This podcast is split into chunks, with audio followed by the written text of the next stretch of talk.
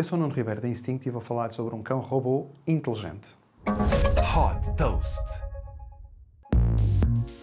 Desenvolvido pela startup chinesa Kaitech, o Lona é um cão robô inteligente que se comporta como um verdadeiro animal doméstico. Além do lado brincalhão, o Luna garante também a vigilância da habitação, permitindo ver remotamente o interior da casa através da câmara do robô e comunicar por vídeo com quem está em casa. O robô reconhece através da voz e reconhecimento facial quem o está a chamar e reage demonstrando o seu contentamento aos seus donos. O Luna também identifica quando um brinquedo lhe é tirado e é capaz de jogar videojogos de escolha múltipla num tablet. Um dos pontos mais interessantes é que este robô pode ser também facilmente programado pelos utilizadores e ter novas funções.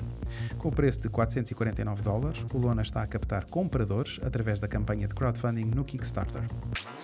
Super Toast by Instinct.